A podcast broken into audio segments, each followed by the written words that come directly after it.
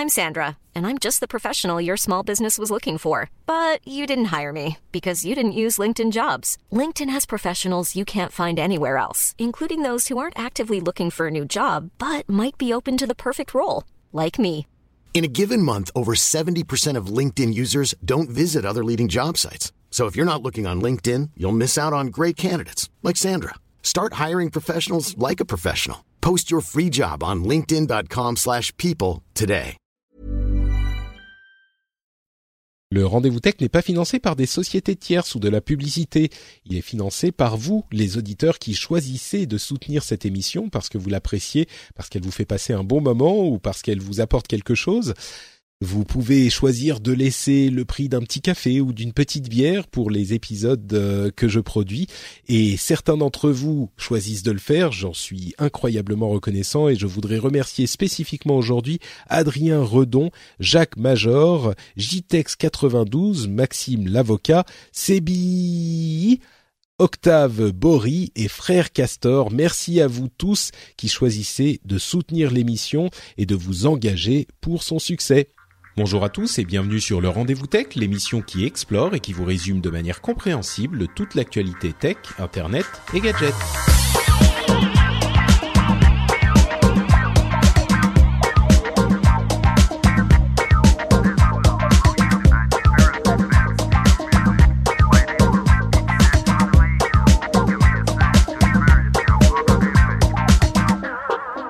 Bonjour à tous et bienvenue sur le Rendez-vous Tech, l'émission bimensuelle où on vous résume toute l'actu Internet, tech et gadgets. On analyse, on avale, j'allais dire, toutes les news qui se sont euh, manifestées ces deux dernières semaines. On les digère et on les régurgite comme la substantifique moelle. Je vais arrêter cette analogie immédiatement parce que ça commence à devenir un petit peu difficile. Je suis Patrick Béja et ce qui est certain, c'est que le but est de vous proposer une émission amusante, détendue, où on vous résume bien toute l'actualité, sans que vous n'ayez à vous-même aller regarder toutes les centaines de news dans toutes les dizaines de blogs euh, de, de ces deux dernières semaines. Et on le fait de manière euh, analytique et facile à comprendre, en tout cas c'est le but. Pour m'aider aujourd'hui, j'ai celui dont la respiration porte à travers l'Internet, c'est-à-dire euh, JP en cause qui nous rejoint, qui n'était pas là depuis, qui n'était pas venu depuis un moment. Comment ça va JP euh, bah, ça va très bien. Bonjour à tous. Puis merci de m'inviter. Bah, c'est toujours un plaisir euh, pour euh, pour ceux, ceux qui ne s'en souviennent pas. JP est le concepteur euh, à l'origine de Sarah, dont Cédric Bonnet nous parlait souvent. Sarah étant une sorte de d'assistant intelligent à la maison avant l'époque des assistants intelligents à la maison. On peut le définir comme ça? Euh, ouais, c'est ça. C'est un, un, un, framework open source de maison communicante. Et, euh, et, et, auditeur aussi depuis Azeroth.fr. Ouh, un vieux de la vieille, c'est bien. Un autre euh, auditeur depuis Azeroth.fr également, euh, qui est notre euh, notre plaisir de tous les deux épisodes, puisqu'il se joint à nous à ce moment-là, et qui nous vient depuis la Silicon Valley le venture capitaliste star du rendez-vous tech, j'ai nommé Jeff Clavier. Ouais, bravo. Bonjour, merci, Jeff. merci, merci, euh, on va essayer de finir l'épisode sans vomir parce que clairement, vu ce que Patrick a dit dans les deux trois premières minutes, je commençais déjà à être euh, nauséeux.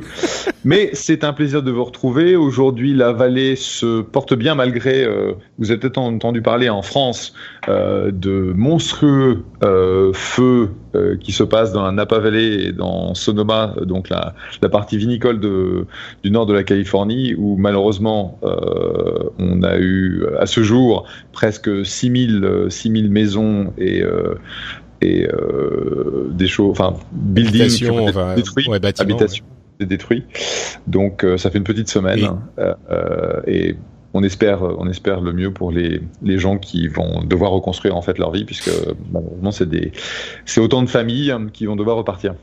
Euh, je sais qu'il y a pas mal de gens qui nous écoutent justement dans la Silicon Valley, euh, surtout des expatriés, mais pas que. Donc euh, Bon courage à vous tous, prenez soin de vous et euh, bon, bah on va essayer de vous faire passer une petite heure et, et demie, euh, un petit peu euh, pour faire pour oublier un petit peu vos, vos soucis et ça vaut d'ailleurs pour euh, tous les gens qui nous écoutent. un petit moment un petit peu plus léger peut-être avec ces news tech dont on va vous parler. On va avoir d'ailleurs notamment Google avec les annonces d'il y a une dizaine de jours euh, avec les différents produits Pixel et Home, etc.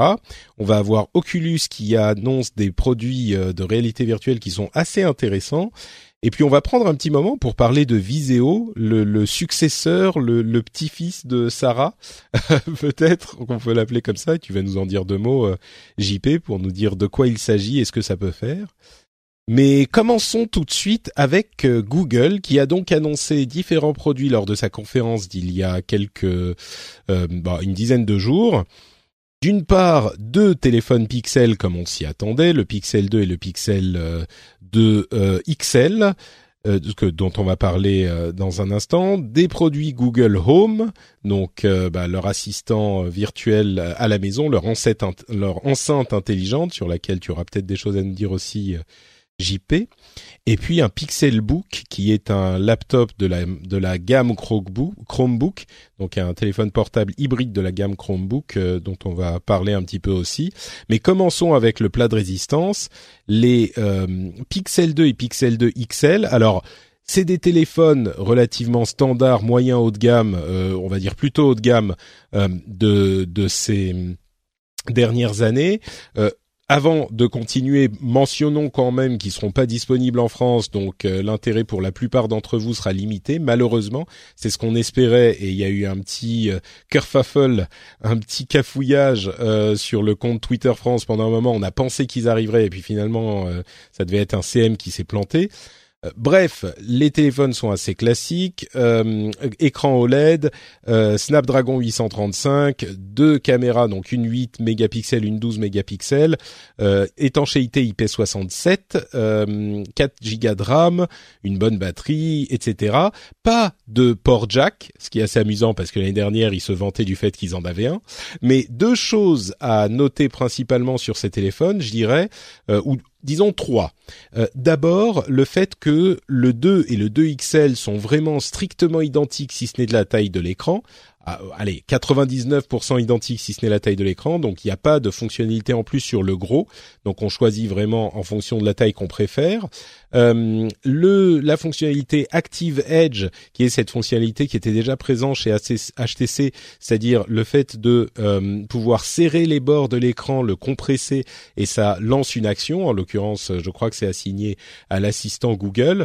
Et enfin, le fait qu'ils aient fait énormément de travail sur la euh, l'appareil photo de ces deux téléphones et qu'ils compensent ce qu'ils ne peuvent pas faire en optique, euh, notamment par le fait qu'il n'ait pas deux euh, optiques au dos de l'appareil, ils le compensent avec du machine learning qui va pouvoir faire par exemple des modes portrait comme on les retrouve sur d'autres téléphones et notamment l'iPhone, des modes portrait en machine learning qui vont détecter le fond et le sujet pour faire différentes différents flous, un effet bokeh avec le machine learning. Donc ce que Google euh, n'a pas inclus comme en matériel, euh, il est inclus avec le logiciel finalement.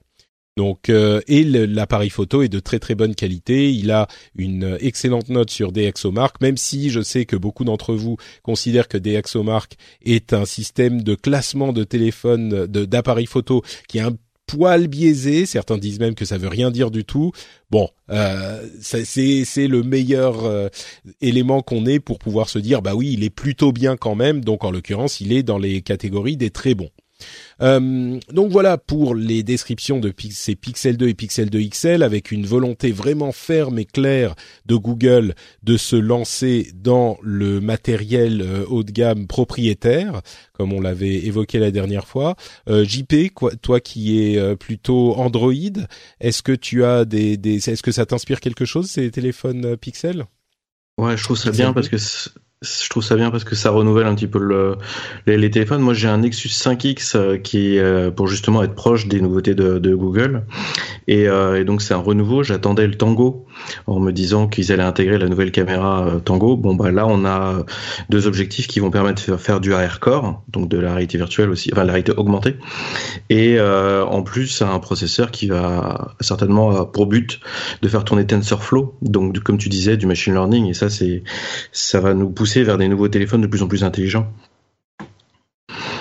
D'accord. Donc bon, c'est du, c'est c'est quand même côté développeur. Bon, c'est ton univers aussi, mais en tant que consommateur, c'est des choses qui qui sont pas. Je t'avouerai, en tant que consommateur, j'attends un Jellyphone qui a tu un attends, pardon, téléphone un petit Android. peu coupé. Le Jellyphone Euh, le Jellyphone, c'est un tout petit téléphone qui a comme qui tourne sous Android et qui a pour objectif juste de téléphoner et de faire deux trois app- de trois euh, utiliser deux trois applications. Et, euh, et c'est carrément l'opposé, c'est-à-dire que sur le, le Google Pixel, on est à des prix comme tu disais haut de gamme, alors que euh, là on est euh, le Jellyphone, je crois qu'il est à 79 dollars. c'est l'opposé. D'accord. Ah oui, c'est un tout petit écran, c'est finalement un retour vers euh, une époque plus simple de notre vie où nos téléphones faisaient pas euh, des millions de choses, quoi. C'est un projet Exactement. Kickstarter en plus. Oui, tout à fait. Sympathique, d'accord. Euh, donc voilà pour les euh, Pixel 2. Euh, Jeff, je sais que toi tu es toujours plutôt euh, iOS. Euh, le Pixel 2 et Pixel 2 XL, ça t'inspire quelque chose? Bah, ça, il faut que je change mon, Gala- mon Galaxy S6 parce que de toute façon je l'ai pas utilisé. J'ai essayé de. Déjà, j'ai pas eu la courage de faire un passage euh, brut à, à Android parce que je savais que je serais trop malheureux. Donc j'ai acheté un Galaxy S6 et objectivement, euh, comme je me suis plaint deux ou trois fois sur le rendez-vous tech. euh, en gros, je le charge, je fais rien avec, il se décharge et d'ici, en gros, à une heure, entre une heure et deux heures d'après-midi, il est vide. Donc, euh, euh, j'hésitais à prendre le Galaxy S8, euh, histoire de, de continuer à jouer avec le Samsung quoi. VR. Ah oui, d'accord. Mais parce qu'en fait, je fais quand même de la de la VR un peu. Mais effectivement, un, un Pixel avec euh, Project Fi, euh, ça semble tentant. Donc je sais pas, j'ai pas pris de décision, j'ai pas eu le temps d'y regarder, mais je pense que quand j'ai un peu plus de temps aux, aux entours de Noël, je verrai si je je passe à un nouveau un nouveau Samsung ou si en fait je donne une chance au, au Pixel. Parce qu'en fait les ils En plus, semblent il est plus avoir proche de euh, des Google, specs. comme le disait JP, donc. euh, voilà, il semble avoir des specs euh, très raisonnables. Et en plus on est on a tout ici euh, basé toute notre infrastructure est sur Google, donc ça aurait du sens pour nous de de, de jouer un peu avec ça, mais euh, ça va pas m'empêcher de d'essayer de récupérer un un iPhone 10 euh, d'ici deux semaines des bananes. Ouais, effectivement. Bah bon courage pour ça. Euh, Ouais. Mentionnons quand même qu'il y a aussi, je parlais de machine learning, il y a l'assistant euh, connecté de Google qui s'appelle Lens, c'est-à-dire le truc qui fonctionne en visuel avec votre appareil photo, qui sera euh, disponible sur le Pixel, euh, le Pixel 2 par contre, pardon. Et donc euh, il sera en mode preview, donc test sur les pixels. Plus tard dans l'année. Donc ça aussi, c'est un truc qui est quand même intéressant parce que c'est une approche de euh, l'assistant virtuel euh, et ils ont fait quelques démos de ce que ça pouvait donner euh, qui étaient intéressants notamment avec des trucs comme euh, de la traduction bien sûr mais ça c'est presque euh, commun aujourd'hui mais aussi des trucs comme le fait qu'il puisse reconnaître des monuments donc vous pointez votre téléphone vers un monument il va le reconnaître tout seul et vous donner des informations sur le monument ça peut effectivement avoir euh, une euh, du, du, du sens dans ce type d'utilisation quoi. Euh, parlons des euh, home euh, assistantes, des, des enceintes intelligentes. Il y a, euh, comme on s'en doutait, la version mini, qui est donc une sorte de petit galet euh, qui qui est assez joli en plus, il a une sorte de tissu sur le bord, enfin sur le dessus, donc euh, il s'intègre bien dans la dans la maison. Euh, il y a le Max, le Google Home Max, qui est l'équivalent de euh, ce qu'avait fait du, seul modèle que proposera Apple, c'est-à-dire un- une enceinte de qualité pour avoir du bon son et d'après euh, les, premiers tests, on est vraiment dans du son de, de, bonne qualité. On sait qu'Amazon travaille sur un truc comme ça aussi Euh, et ça coûte un petit peu plus cher bien sûr. Et puis ensuite le euh, Pixelbook qu'on que, que, j'évoquais euh, tout à l'heure, qui est donc un, Chromebook, donc ces appareils qui font tourner des pages web et des applications Android. Et là, il est hybride, donc on peut le plier dans tous les sens, euh, comme le, le, le, yoga. Je sais plus qui faisait ce, cet ordinateur. Enfin, il y en a plusieurs hein, qu'on plie dans tous les sens pour l'utiliser un petit peu comme, comme une tablette, euh, un petit peu comme un, un, ordinateur, euh, qui va coûter quand même de 1000 à 1650 dollars, avec un petit stylet en plus pour une centaine de dollars, euh, qui est donc voilà un autre type de produit, mais encore une une euh, euh, confirmation que Google se met au matériel plutôt pour les Home Mini et Max et le, les Home en général. Euh, toi, JP, bah, ça t'intéresse forcément puisque tu travailles sur la maison connectée depuis très longtemps. Euh, et puis peut-être même sur les assistants, les enceintes intelligentes en général. Euh, Est-ce que c'est des produits qui sont intéressants pour toi? Qu'est-ce que tu en penses? Ah bah oui, carrément. En fait, euh, dès que Google Home est devenu disponible en France, on en a acheté trois au boulot. Et euh, c'est quelque chose qu'on essaye d'intégrer euh, dans, tous nos développements autour des assistants conversationnels parce que on a une enceinte de, qualité qui entend très bien, qui reconnaît très bien la voix, qui marche en français. Euh, maintenant, techniquement, on est encore limité sur ce qu'on peut faire. Et euh, actuellement, on travaille avec euh, un client pour justement sortir une application là très très prochainement sur Google Home avec toutes les problématiques d'interaction vocale, etc. Et le fait que tu aies des petites enceintes qui arrivent, ça va démocratiser l'usage. Donc ça va démocratiser l'interaction avec la voix et, et ça va donner des, des résultats vraiment super sympas. Il y a, dire que les, les, les petites enceintes, elles sont à 50 dollars seulement, effectivement, donc c'est des trucs plus mmh. faciles à acquérir. Mais euh, pardon, je t'ai interrompu. Tu... Non mais c'est ça, et en plus c'est la réponse de Google à Amazon qui marche uniquement en anglais et en allemand. Donc euh, ça c'est une, une, guerre saine pour justement l'assistant dans la maison. Et, euh, et, donc c'est vraiment sympa. Ce qui manque encore sur tous ces assistants, c'est le côté proactif. Donc c'est le fait que euh, quand tu l'assistant veut passer un message, actuellement sur Alexa, ils ont annoncé ça il y a très peu de temps. C'est juste une petite lumière. Là sur euh, Google Home, tu peux pas encore le faire, et ça va venir au fur et à mesure. Et c'est là où je me dis que j'aurais dû monter une startup avec Sarah euh, il y a longtemps. Ah bah, alors ça, JP, est-ce que tu te souviens combien de fois je te l'ai dit il y a, euh, je sais pas, déjà trois quatre ans, je te le disais. Et bon, bref. Euh, mais donc oui, ces, ces appareils-là, pour toi, ça peut vraiment démocratiser ce type d'usage. Euh, je me rendais pas compte en fait. Je sais que Alexa n'était pas dispo en France, donc forcément, euh, c'était probable qu'il parle pas français. Donc pour toi, euh, Google est vraiment, enfin le Google Home est vraiment un produit intéressant. Et je sens que tu as ton chapeau de développeur euh, sur le la tête. Euh, pour des développeurs qui pourraient nous écouter, est-ce que tu penses qu'il y a vraiment des, des opportunités euh, sérieuses de, de, se mettre à travailler sur ce genre de truc aujourd'hui? Est-ce que c'est suffisamment ouvert pour permettre aux développeurs tiers de, de, créer des produits ou c'est vraiment euh, Google d'abord et puis les autres ils font un petit peu non, non, ils ont la, la, la partie congrue quoi? Non, actuellement, ils ont ouvert à quelques marques la possibilité de développer leurs premières applications et en français. Et euh, leur volonté, c'est de s'ouvrir de plus en plus et qu'il y ait un maximum de, personnes qui développent des applications. Et on va retrouver des applications similaires à celles qu'on peut trouver sur Amazon, mais cette fois euh, en français avec des une autre manière de consommer en fait l'information. Euh, tu pourras recommander des produits à la voix, enfin ce que fait déjà Alexa depuis longtemps. Il y a une belle interaction avec Chromecast, euh, donc tu as des synergies qui commencent à se faire et, euh, l'avenir va être très intéressant, je pense. Donc c'est vraiment moi ce que je dis souvent, c'est que c'est le combat pour la plateforme. la prochaine plateforme étant la l'assistant l'assistant virtuel qui pourrait devenir euh, une, se tailler un, morceau, enfin une place à côté des OS mobiles et des OS euh, desktop euh, traditionnels. Est-ce que c'est moi qui fantasme là ou il y a vraiment une place à se faire pour eux et c'est pour ça qu'ils poussent tellement? Et du coup il faut aussi en tant que développeur être présent là-dessus. Enfin c'est pas comme la, on, on, le dit souvent, c'est pas comme genre la 3D ou ce genre de conneries où ça c'est une mode, ça vient, ça passe et puis ça repart quoi. Ah non, là, on est complètement dedans. En fait, le, le, constat, il est simple. Il y a un milliard de personnes sur Facebook qui discutent potentiellement avec des assistants. Sur WeChat, ça fait longtemps que euh, les gens euh, l'utilisent pour effectuer des transactions. Euh, maintenant arrive le vocal. Alors sur WeChat, naturellement, en fait, on a le bouton vocal. Donc c'est, c'est culturellement euh, déjà implanté. En France, on n'a pas l'habitude. Donc il va y avoir un, un changement, mais ça va prendre vite. Et puis on l'a vu avec Sarah, les enfants discute avec euh, avec l'assistant comme si c'était un être magique de maison et, euh, et ça se fait tout naturellement. Après tout l'enjeu ça va être la qualité de la voix, ça va être des interactions, ça va être que le le, le robot euh, ait des réponses intelligentes et, et après le, le, ce sera gagné.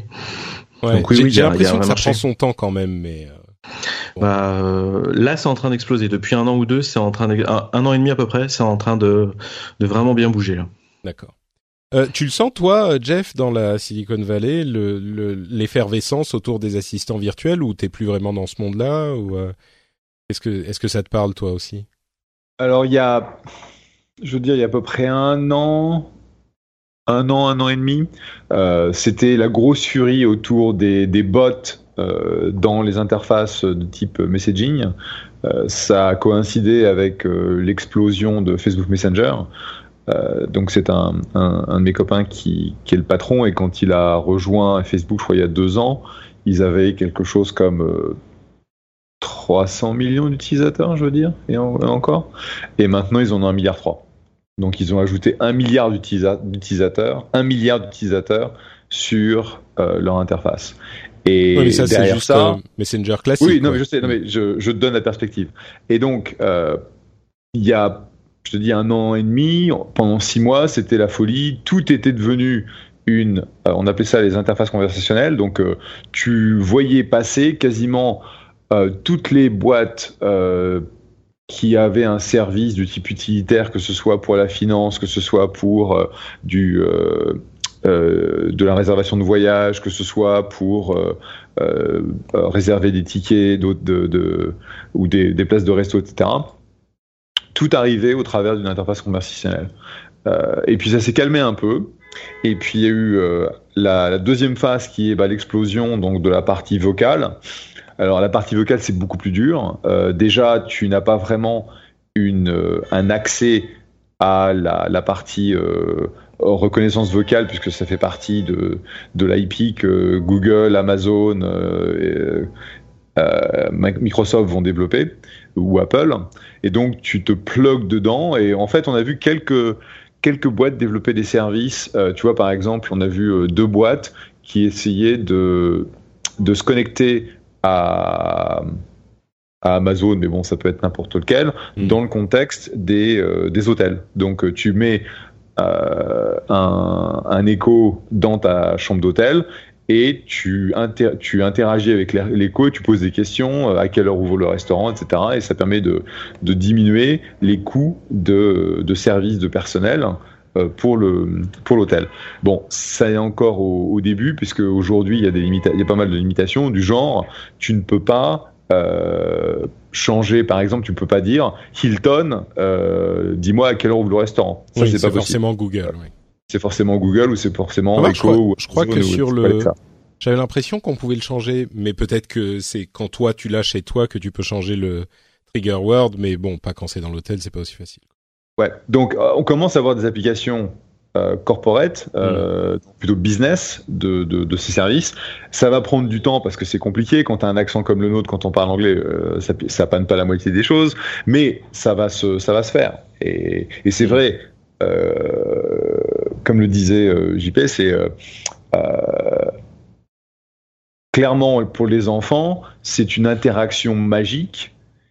Et pour eux, il n'y aura même pas de question que utiliser la voix et l'interro- l'interrogation vocale, c'est tellement plus na- naturel que de taper sur un clavier, quoi. Ouais. Donc, Déjà qu'on voit comment pas. ils adoptent les, les écrans euh, tactiles, euh, c'est- encore plus naturel la, la conversation. Exactement. Donc, je pense qu'il n'y a pas eu, j'ai pas vu énormément de dossiers dans ce domaine-là sur les six derniers mois, mais c'est pas pour autant que des choses intéressantes ne sont pas en train de se développer. Euh. Aujourd'hui, c'est vraiment la course entre les, les gros et les startups. euh, bah, vont voir un peu quelles, quelles sont les fonctionnalités des kits de développement qu'ils peuvent euh, qu'ils peuvent utiliser. Et euh, je pense que à un moment, on commencera à avoir des, des, des interactions intéressantes. Les, les boîtes que l'on a, sur lesquelles on a passé, toutes les deux d'ailleurs, les deux boîtes euh, qui essayaient de, de rentrer dans le domaine des hôtels, euh, je les ai pas vues faire euh, des miracles, tu vois, 6 à 9 mois plus tard. Et c'était un peu notre, notre jugement, c'était que c'était c'était trop tôt. D'accord. Euh, bon, il y a d'autres petits trucs annoncés par Google. D'abord, un programme euh, Made for Google, qui est un petit peu l'équivalent de Made for euh, iPhone, Made for iOS, euh, qui va certifier les accessoires. on a également des d'autres produits comme le Pixel Buds, qui est en fait des, écouteurs sans fil, qui sont bon un petit un peu l'équivalent des des AirPods finalement.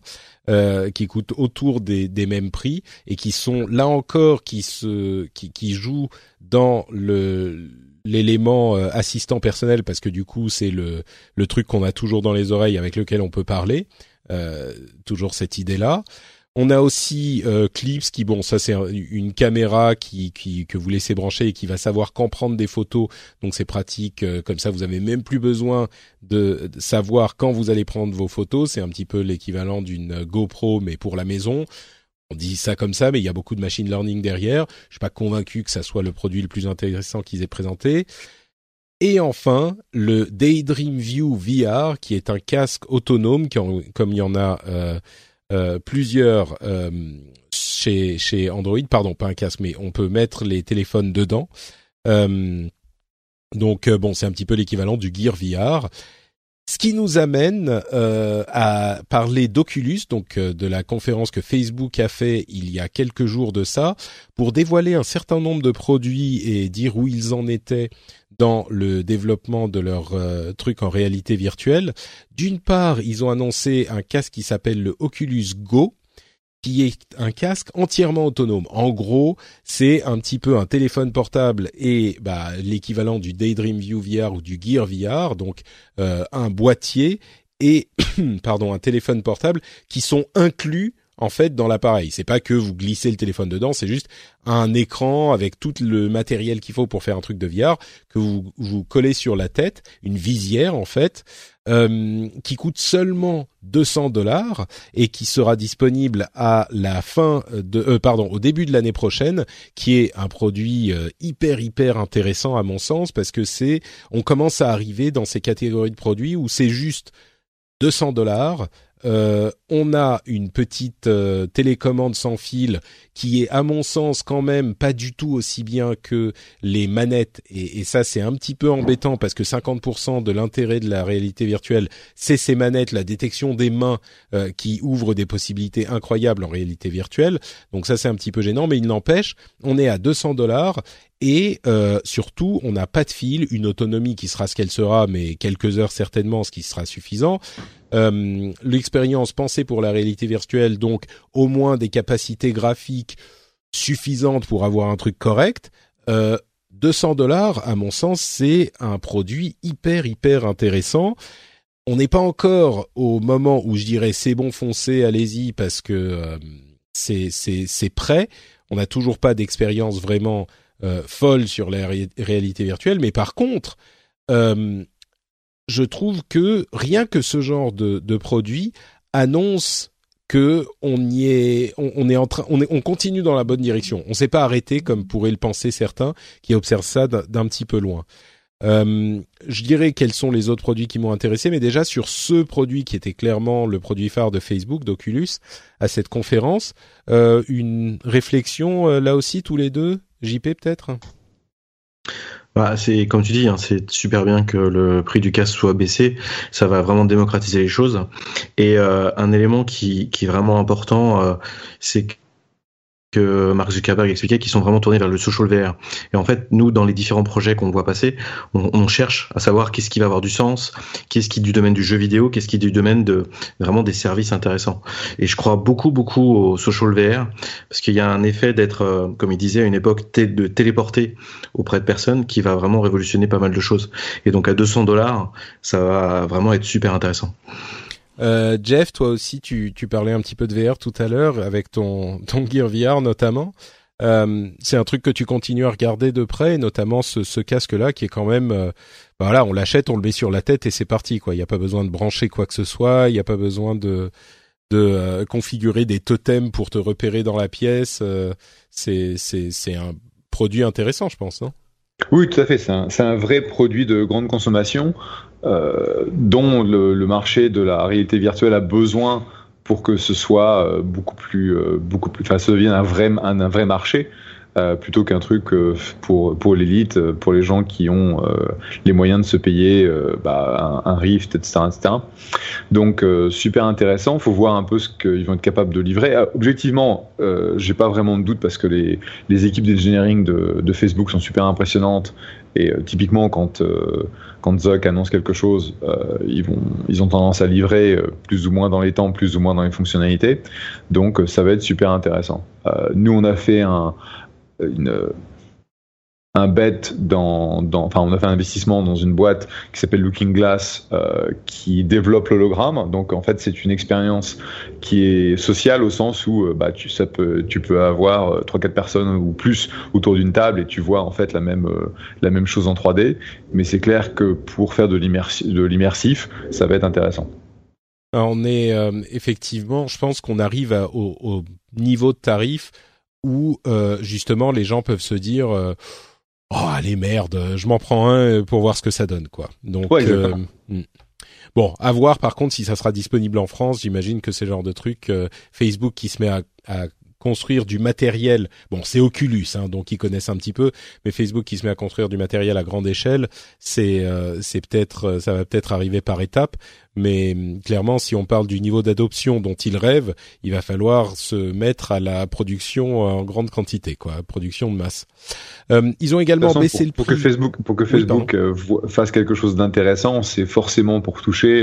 je veux dire c'est le milliard, quoi. S'ils n'arrivent pas à avoir euh, un milliard de personnes sur un de leurs produits, euh, ça n'a pas vraiment de sens. Donc, à mon avis, ils vont vraiment pour euh, un système d'adoption beaucoup plus global, quitte à ne pas faire d'argent ou de perdre un peu d'argent sur, sur la partie hardware, de manière à amener les gens sur leur plateforme. Ouais, enfin un milliard, c'est pas sur l'Oculus Go euh, dans, dans l'année qu'ils vont en vendre un milliard, quoi. C'est, on parle de mais, euh, à 10 ans ou 15 ans, ils visent un milliard, mais là, euh, sur l'Oculus Go, ça sera quelques millions, quoi.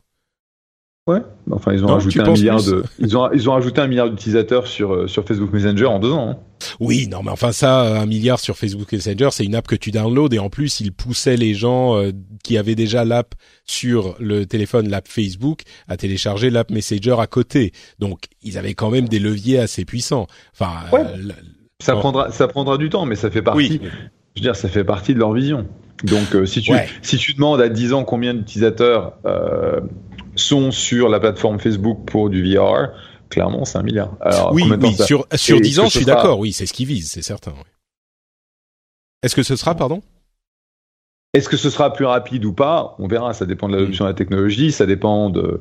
Bah, ça crée des problèmes de au niveau euh, réseau, parce qu'il faut quand même avoir de la, bande passante et des, euh, réseaux optimisés euh, pour que quand tu bouges d'un côté à droite à gauche, euh, tu puisses récupérer euh, les, les, infos très rapidement. Mm. Donc c'est pas c'est pas trivial, c'est pas trivial. Ouais.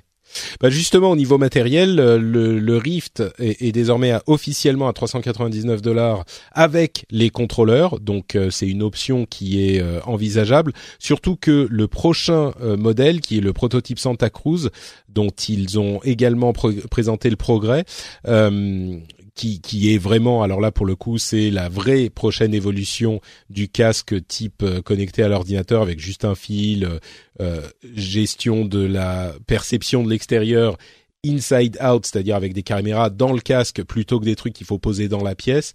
là, on est plutôt a priori sur du 2019, on sait ce qu'on imagine, mais là, ça sera le, le, le truc la, vitesse supérieure. Donc entre-temps, peut-être qu'il serait intéressant pour certains d'acheter un Oculus Rift avec ce prix réduit, ou alors de, s'intéresser à l'Oculus Go, parce que clairement, je pense que 200 dollars, si on est intéressé par ces, produits, c'est euh, c'est un investissement qu'on peut faire sur deux ans, quelque chose comme ça. Euh, et on a également la présentation du Rift Core 2, qui est en gros les éléments essentiels logiciels du Rift.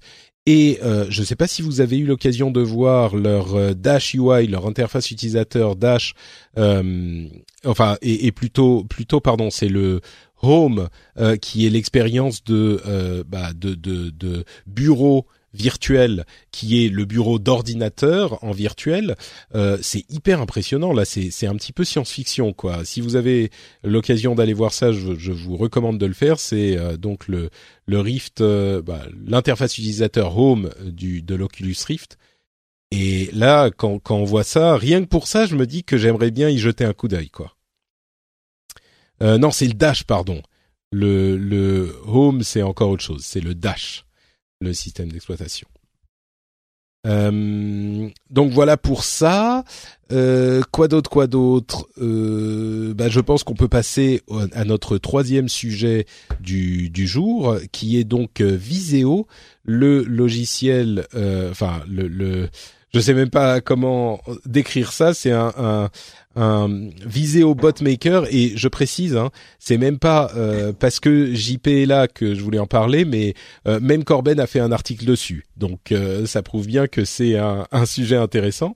Mais c'est quoi exactement ce truc pour construire ses propres robots, pour prendre avantage de l'intelligence artificielle, des assistants virtuels qu'on a disponibles un petit peu partout ou c'est pour construire des agents conversationnels? C'est quoi Viseo Botmaker? Alors, euh, en fait, Sarah, en 2012, il y avait deux promesses. La promesse, euh, c'était de pouvoir jouer avec des technologies cool, par exemple la reconnaissance vocale, gestuelle, faciale, etc. Et de pouvoir s'en servir pour pouvoir interagir avec les objets connectés et avec plein d'autres API qui partaient un petit peu dans tous les sens pour un petit peu contrôler tout et n'importe quoi. C'était un, un petit peu le, le hub de, de, de, toutes ces pièces de Lego, quoi, qui les connectait. C'est ça. C'était euh, le jeu de Lego croisé avec euh, des technologies euh, un peu d'intelligence artificielle.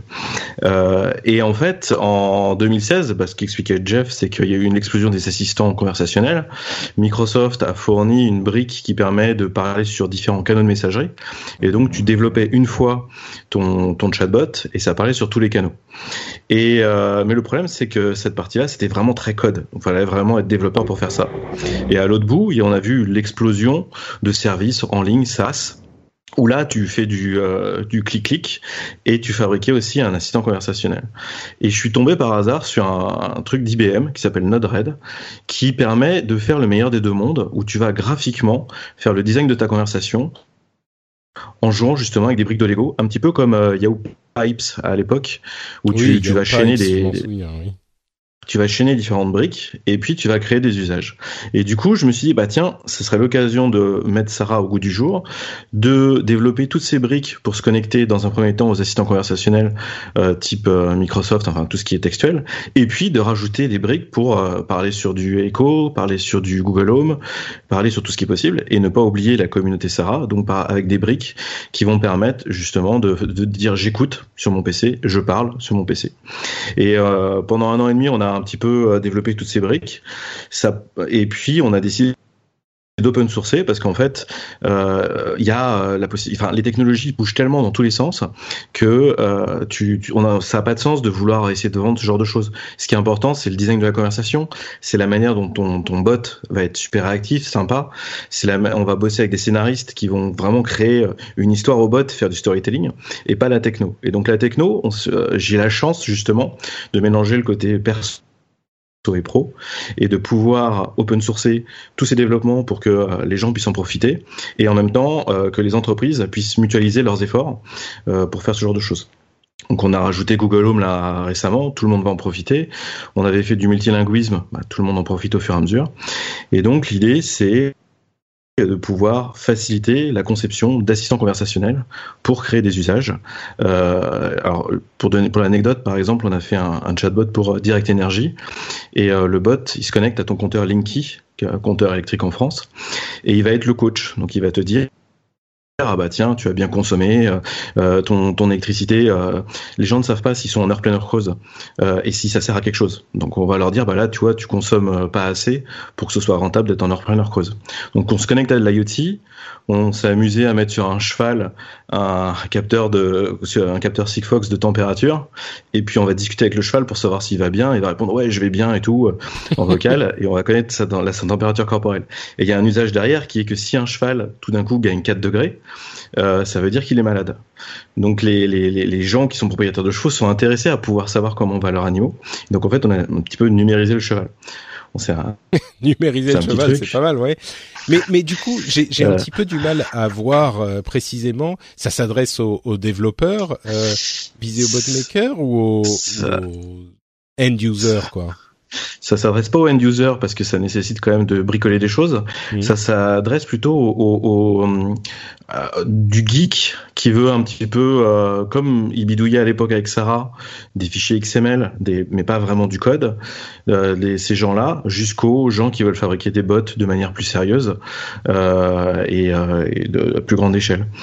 Et mais alors c'est quoi? C'est une, c'est un logiciel qui tourne sous, enfin sous Windows, Mac, machin, et que tu te sors une application au final?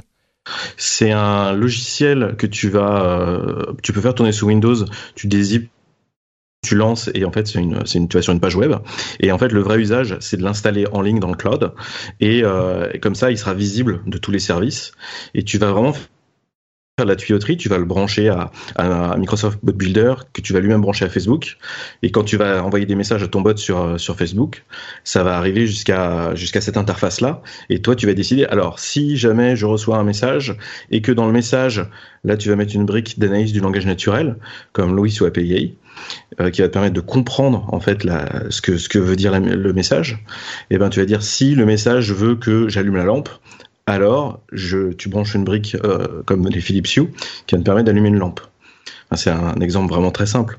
Mais euh, l'idée, c'est de chaîner des petites briques technologiques euh, les unes avec les autres et de pouvoir designer justement des usages. Et les gens qui savent développer les briques vont les proposer à la communauté. Les gens qui ne savent pas développer les briques vont juste les assembler entre elles et ça permet de séparer un petit peu les, deux métiers. Et c'est pour ça qu'on parle de bot designer et de bot maker. Les gens qui sont plutôt fonctionnels, les gens qui sont plutôt techniques et qui vont travailler ensemble pour créer des expériences. C'est en fait euh, une sorte de scripting pour euh, de langage de script. Enfin, c'est même pas. Enfin, oui, hein, une sorte de langage de script ou de d'assemblage de briques pour créer des bots conversationnels qui vont ensuite eux pouvoir se connecter à, à, uniquement de l'IoT, de ou, vraiment tout ce que tu veux. Euh, tout ce qui a une API, donc je te disais, on s'est branché avec euh, le compteur Linky, on s'est branché avec un cheval, on va se brancher avec des sources de données. Je me suis branché avec Trello, qui est un outil qui permet de de faire un comment dire d'organiser l'information. Euh, dans les banques, on nous a demandé à se brancher sur du COBOL. Oh, euh, les, les, c'est un langage que les moins de 20 ans ne peuvent pas connaître. Hein. Exactement. En fait, COBOL. Ouais. Waouh. Ouais, ouais. c'est le genre de trucs, tu sais, qui ont été. Euh, c'est vrai que euh, je sais plus où j'entendais parler de ça. Il y a plein de euh, systèmes d'exploitation et de logiciels de base de de banques, de de gros trucs d'infrastructure, genre de, euh, je sais pas moi, de de de ah de de. Je, je perds mes mots. De générateur, pas de générateur. De. Ouh là là, ça va pas. Moi. Ouais, enfin système bancaire, mais je pense surtout à de l'énergie, les trucs qui font de l'énergie dans la pour l'électricité. C'est, non mais aidez-moi s'il vous plaît, c'est, c'est pathétique. Bah vas-y en anglais. On, traduit. non mais une une une grosse un gros gros générateur d'électricité, les auditeurs doivent être en train d'exploser de rire là. Les une centrale électrique, voilà. Non, mais ah même vous, vous avez pas compris, c'est pas possible. Je, bon, il faut avouer bah, qu'il est un peu tard ici. Non, bah clairement, je m'étais pas bien exprimé. T'es pas très bon à Pictionary et en plus on n'a même, pas ouais. même, pas, Exactement. pas le dessin. Euh, mais donc tous ces trucs-là qui sont euh, qui ont été conçus il y a 40 ans ou 50 ans ou 60 ans en COBOL et euh, aujourd'hui il y a plus de développeurs COBOL, donc euh, ils sont devenus hyper rares et, et hyper recherchés. Bref, ça n'avait, c'était juste une aparté. mais oui, donc on vous a demandé de faire du COBOL, pas mal. Ouais, bah, on a demandé si c'était possible et euh, à partir du moment où on, dit, euh, bah on est dans. En fait, euh, techniquement c'est possible, mais c'est c'est pas forcément la, la solution au problème et il faut remonter plus en amont sur le problème. Mais tout ça pour dire que on est en JavaScript, donc on peut se brancher à vraiment tout ce qu'on veut. Et là, je me suis branché un bar connecté. Donc tu dis euh, euh, Sarah, fais-moi, euh, je sais pas, un jus d'orange, et ça pilote un bar qui va faire couler du jus d'orange. Donc toutes les expériences sont possibles à partir du moment où tu as des idées et que tu sais chaîner les choses. je suis je suis fan d'une caméra qui s'appelle Blink. C'est une caméra sans fil qui fonctionne uniquement sur pile. Et je m'étais amusé à dire, je récupère la, la vidéo de la caméra. Dedans, je fais de la reconnaissance faciale. Ensuite, j'envoie les visages. J'essaie de savoir qui sont les visages et je les envoie sur ma télé. Et donc tu chaînes des briques les unes après les autres et tu réussis à obtenir quelque chose d'assez sympa. Mais en l'occurrence, tu vois la tête de ton facteur qui t'a euh, posé un courrier. Ah oui, c'est ça, d'accord, ok. Effectivement. Donc ça te mettait la, la, les, les visages qui apparaissaient dans le truc. Oui, c'est c'est marrant cette idée de de Lego euh, qui s'imbriquent les uns dans les autres parce que tu mets un outil à disposition et puis après la seule limite c'est bah, les API qui sont disponibles, qui sont disponibles partout et l'ingéniosité des, des des utilisateurs quoi. Exactement. Ok, bah écoute, si les gens veulent en savoir un petit peu plus sur euh, Viseo, euh, vous pouvez retrouver le lien, je suis sûr, dans les euh, sur le compte Twitter de JP qui sera en lien dans les notes de l'émission. Mais en tout cas, c'est viseo.io, v i s e o.io. C'est euh, bot.viseo.io. Ah, et si on va pas sur bot.viseo.io, tout explose. On, on, on voit la source du site en COBOL, c'est ça? C'est ça. D'accord. Euh, oui, donc effectivement, bot.viseo.io. Euh, super, bah écoute, merci beaucoup pour ce petit euh, laïus sur euh, le, le successeur de Sarah, dont certains auditeurs se souviendront encore avec émotion. Euh, bah on va faire une petite pause avant de passer à nos news et rumeurs, une petite pause pour vous rappeler que si vous appréciez l'émission, vous savez que vous pouvez euh, la faire vivre, c'est grâce à vous qu'elle vit, les auditeurs qui choisissent de euh, la soutenir financièrement, parce que sans vous, eh ben, il y aura, il y aurait sans doute pas d'émission, et peut-être même que euh, si elle existait, eh ben, il y aurait peut-être, euh, je sais pas, des, des, des pubs ou des annonceurs. C'est marrant parce que j'ai de, de plus en plus de gens qui euh, me contactent avec l'effervescence des, autour des podcasts, des gens qui, comptent, qui me contactent pour me proposer des services, euh, des, des des partenariats, des trucs du genre, des trucs pas toujours hyper, euh, comment dire, euh, que je n'accepterai pas euh, forcément, on va dire ça comme ça. Mais bref, ce qui me permet d'être totalement indépendant et de faire mon difficile, eh ben c'est vous, c'est les auditeurs, parce que sans vous, euh, la situation serait très très différente et peut-être même impossible. Donc euh, merci à vous tous qui choisissez de soutenir l'émission sur Patreon, c'est patreon.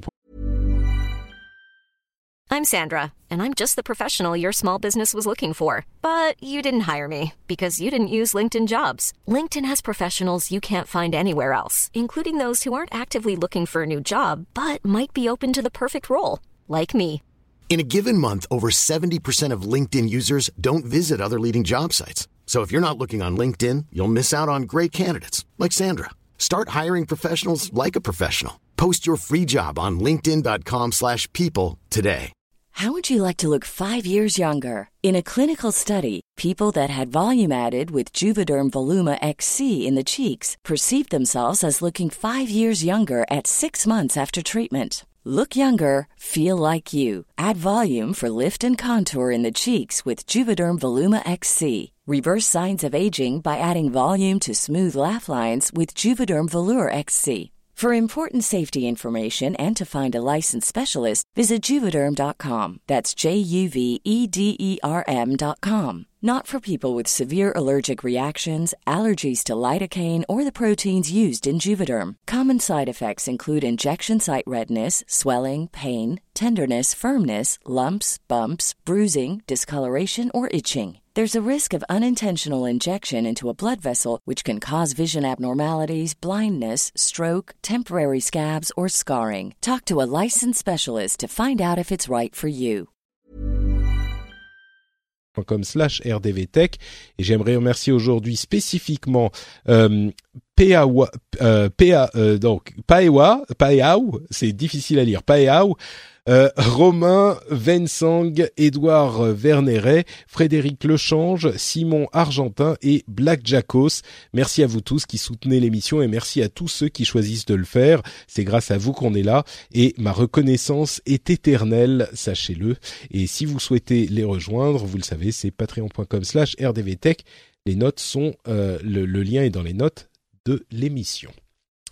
Euh, quelques news et rumeurs. Tiens, on va se retourner vers Jeff à nouveau, qui va nous dire si confirme avec ses, ses enfants euh, la, la, la, hum, tendance en question. Il y a une nouvelle étude sur euh, quelques milliers de euh, d'adolescents américains qui dit que Snapchat représente aujourd'hui le leur réseau social préféré à 47%, donc presque la moitié qui dit ça. Euh, ce qui est vraiment intéressant, c'est qu'ils ont pris presque 10% en juste 6 mois, Snapchat, euh, que Instagram est à à peu près un quart, c'est le réseau social préféré pour un quart des utilisateurs, et qu'il descend clairement depuis deux ans, euh, Instagram, là où Snapchat, pour euh, comparaison, était à 11% en, en début 2015, maintenant donc il est à 47%, et les deux qui ont qui ont beaucoup souffert, c'est Facebook qui est à 9%, qui est un petit peu remonté par rapport à il y a 6 mois, et Twitter qui est à 7%, donc 7% des, de ces adolescents, on parle vraiment des adolescents aux États-Unis, hein, donc c'est très spécifique, mais tout de même, Twitter est devenu le réseau préféré des adolescents américains pour seulement 7% d'entre eux. Donc je résume, 7% Twitter, 9% Facebook, 24% Instagram, euh, qui est quand même en chute, et euh, le grand grand gagnant, euh, c'est bah, Snapchat à 47%. Jeff, bon toi je sais qu'ils sont quand même un petit peu grands, mais ils sont tout le temps sur Snapchat? Ma fille, donc qui a 16 ans et demi, je dirais qu'elle passe la plupart de son temps, euh, sinon, sinon là où elle devrait faire ses, ses devoirs, euh, entre Snapchat où elle va prendre je sais pas combien de photos euh, par jour qu'elle va balancer en Snap, euh, enfin sur Snapchat, donc euh, ça oui. Instagram, j'ai l'impression qu'elle en fait aussi beaucoup, mais si si tu devais dire est-ce qu'elle passe deux fois plus de temps sur Snapchat que sur Instagram, je dirais probablement. Facebook, elle ne veut pas y aller parce qu'on est dessus et on est à passe à passe son temps à, euh, à, nous inviter, puis après à nous désinviter, puis après nous réinviter, etc. Euh, et puis ah oui donc elle t'invite et puis tout à coup t'es plus dans ses amis et puis ensuite tu t'es revenu. D'accord. Voilà. En fonction de ce que je poste ou en fonction de ce qu'elle poste et qu'elle veut pas que je vois. Et puis euh, et puis Twitter je pense qu'elle l'utilise euh, jamais euh, même si elle a, elle a un compte Twitter depuis euh, très très longtemps. Mm. Et mon fils, bon bah lui il est plus vieux, il a 20 ans, lui il passe, euh, il passe tout son temps sur sur Facebook et il fait de la politique sur Facebook. Donc, ah d'accord, bien sûr. Il, il, rentre dans cette phase de sa vie où on, on, sait qu'on a tout compris à tout quoi. On est on est tous passés par là. Exactement. euh, d'accord. JP, je, je sais plus si tu as des enfants toi.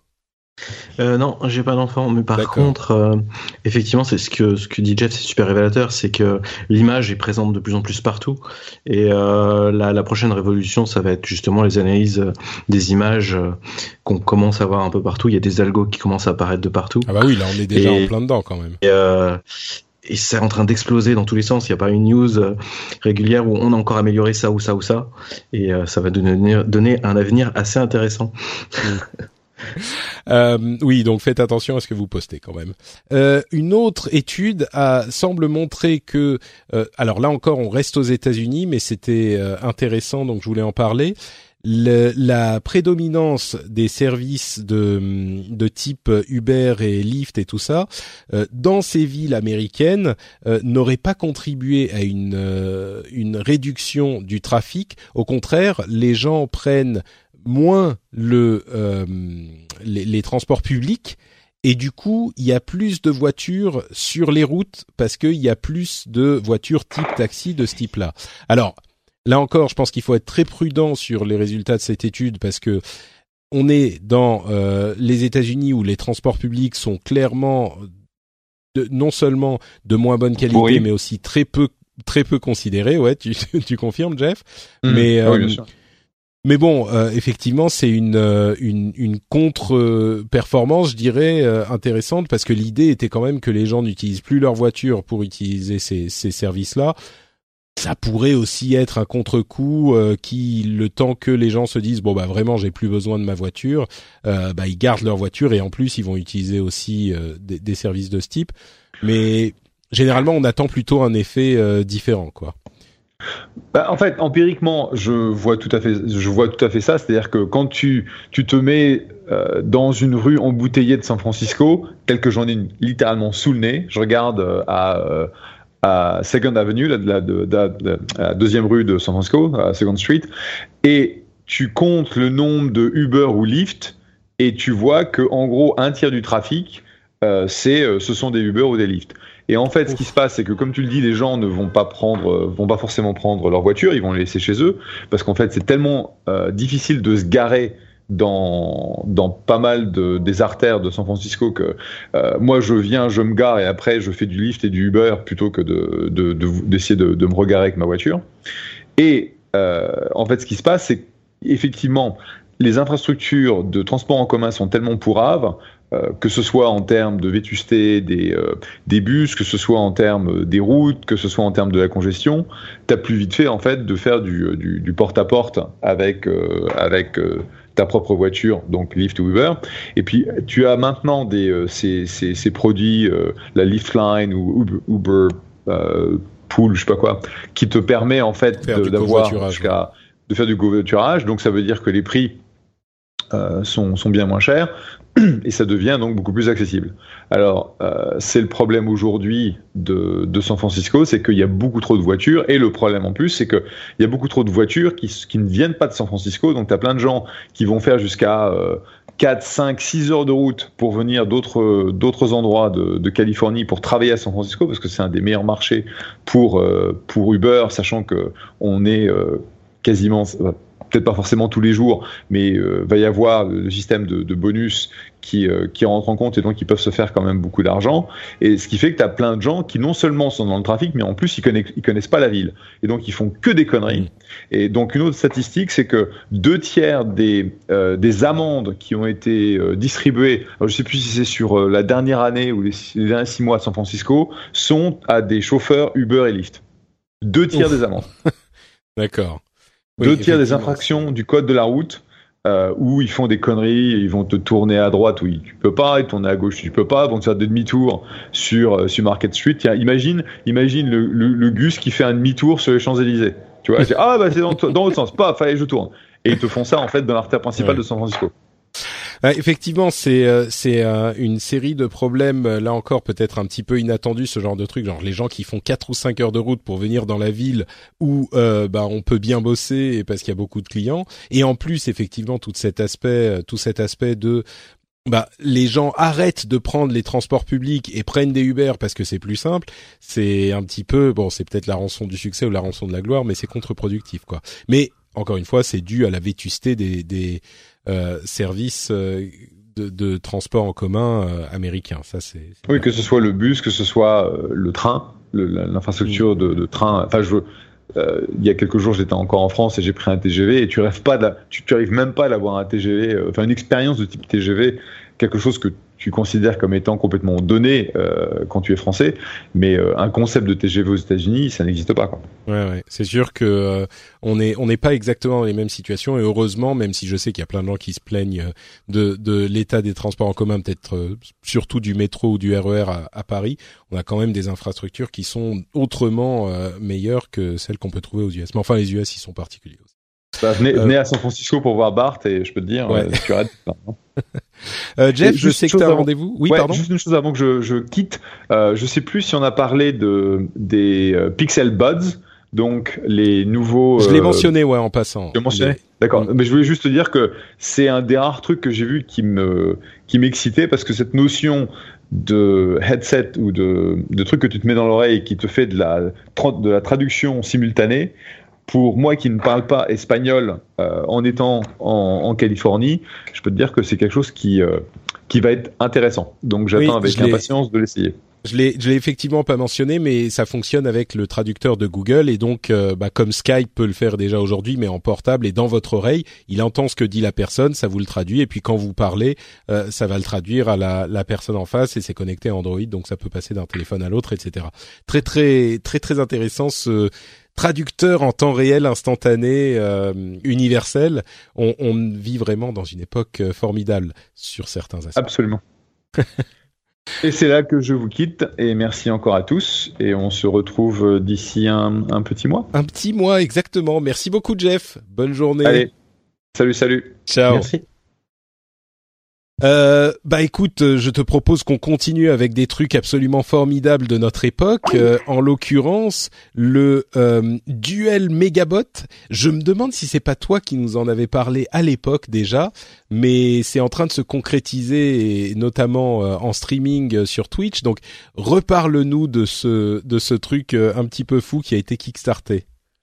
Mais oui, effectivement, je crois que c'était euh, que j'en avais parlé dans, ton émission et euh, ça vous rend enfin le jour et donc c'est euh, pour rappeler en fait, c'était des Américains qui voulaient construire un énorme robot de plusieurs tonnes et ils ont fait une, une, campagne pour le faire. Et donc ces robots au sens avec des grosses chenilles, des, des espèces de d'énormes canons façon paintball, ce genre de choses. Et ils sont tout de suite amusés à défier les Japonais en combat en duel un an plus tard. Et donc les Japonais ont fait la même chose, ils ont fabriqué leur robot. Et demain, à l'heure où on enregistre l'émission. Ouais, donc il est un petit peu euh, tard là, donc euh, ça sera sans doute euh, déjà passé quand vous l'écouterez, mais. Et ça va passer en streaming sur Twitch, où on va voir le combat entre deux énormes robots euh, qui vont s'affronter. Et au-delà de ça, ce qui est vraiment intéressant, c'est que. Mais quand on dit, excuse-moi, je t'interromps, mais euh, énorme robot, c'est effectivement ce qu'on pourrait faire euh, assimiler à des mecs dans les dessins animés japonais, des mechas. Euh, c'est des trucs qui font euh, quoi, 5-6 mètres de haut, quoi, même plus. C'est ça, ouais, c'est exactement ça. Et qui, c'est comme si c'était deux énormes pelleteuses qui s'affrontaient. Ouais, sauf qu'ils sont conçus pour être. Ils ont des bras avec des paintballs géants, des des des comment ça, des, des pinces géantes. Enfin, c'est des trucs de, de science-fiction, quoi. C'est ça. Et il y a un humain qui est dans le cockpit et ils ont essayé aussi de sécuriser le cockpit pour que la personne ne soit pas en danger. Et ce qui est amusant, c'est derrière, bah, ils ont réussi à, d'un côté développer tout le côté e-sport de dans, dans ce domaine d'énormes combats de robots, comme on le voit dans certains films de science-fiction, et de l'autre côté, ils ont réussi à impliquer euh, énormément d'industries comme euh, l'armée américaine, qui a aidé pour avoir des chenilles qui permettent de tourner euh, plus facilement sans, sans brûler le moteur. Enfin, voilà, tout, plein de pièces de mécanique d'ingénierie qui euh, sont d'un niveau vraiment professionnel et qui ont permis de faire avancer l'industrie tout en étant ludique. Et donc, on verra ce que ça donne demain.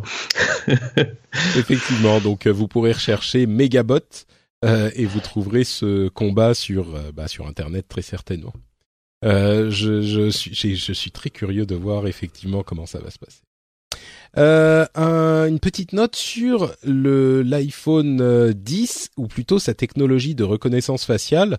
Euh, on le mentionne souvent, mais à tort ou à raison, quand Apple annonce un truc, ça a tendance à donner le là de l'industrie.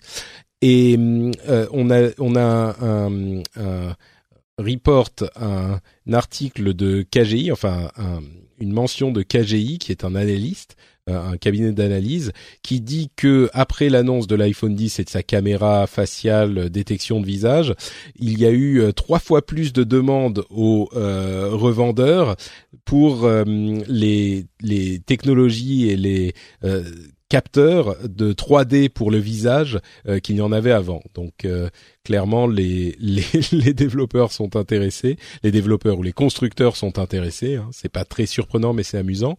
Euh, et on a aussi des rumeurs selon lesquelles Apple aurait euh, euh, fait un deal avec Steven Spielberg pour ressusciter la série. alors en anglais, ça s'appelait Amazing Stories dans les années 80. C'est une série qui a eu, je sais plus, 20 ou 40 épisodes. et en français, c'était Histoire fantastique sais pas si tu te souviens de Histoire fantastique, euh, JP. C'était dans la dans la veine des trucs de la, la quatrième dimension et euh, Tales from the Crypt, euh, etc. Ouais, effectivement, ça, ça, me ramène des souvenirs. Le titre en français, je suis curieux de voir ce que ça, va donner. Ouais, c'est bon encore dans cette tendance de tous les constructeurs, euh, fournisseurs de services de se s'intéresser au contenu également. Et bon, il semblerait qu'Apple soit assez sérieux sur ce sujet. Euh, Amazon est en train de développer une euh, sonnerie, une sonnette intelligente qui permettrait d'ouvrir la porte quand un livreur vient vous livrer un truc. En plus du fait qu'ils soient en train de tester leur service de livraison à eux qu'ils avaient, je crois que c'est en Inde qu'ils l'ont lancé. Ils sont en train de le tester aux US visiblement. Euh, et donc il, entre ça et la sonnette intelligente, enfin la sonnette euh, serrure intelligente euh, d'Amazon qui leur permettrait de venir vous livrer les trucs chez vous directement, euh, ou, ou, par exemple vous mettre vos courses dans votre frigo ou ce genre de trucs. La question c'est, euh, JP, est-ce que tu serais prêt à laisser rentrer un livreur Amazon euh, chez toi? Chez moi, non, euh, je pense pas, mais tu peux tout à fait euh, prévoir. Mais chez les autres, tu veux bien. non, mais tu vois, tu peux euh, prévoir un espace. Enfin, moi, j'ai un jardin où où le livreur pourrait poser des choses dans le dans dans une zone abritée. Et je bosse pas mal avec des des gens du monde de l'automobile. Et dans les réflexions qu'il y a en tête, c'est ouvrir mon coffre de telle heure à telle heure pour qu'un livreur puisse poser des choses dans mon coffre de voiture euh, qui craignent pas bien sûr euh, à un instant T tu vois. Donc il y a y a cette notion de partage d'ouverture de porte qui commence à arriver à tous les niveaux.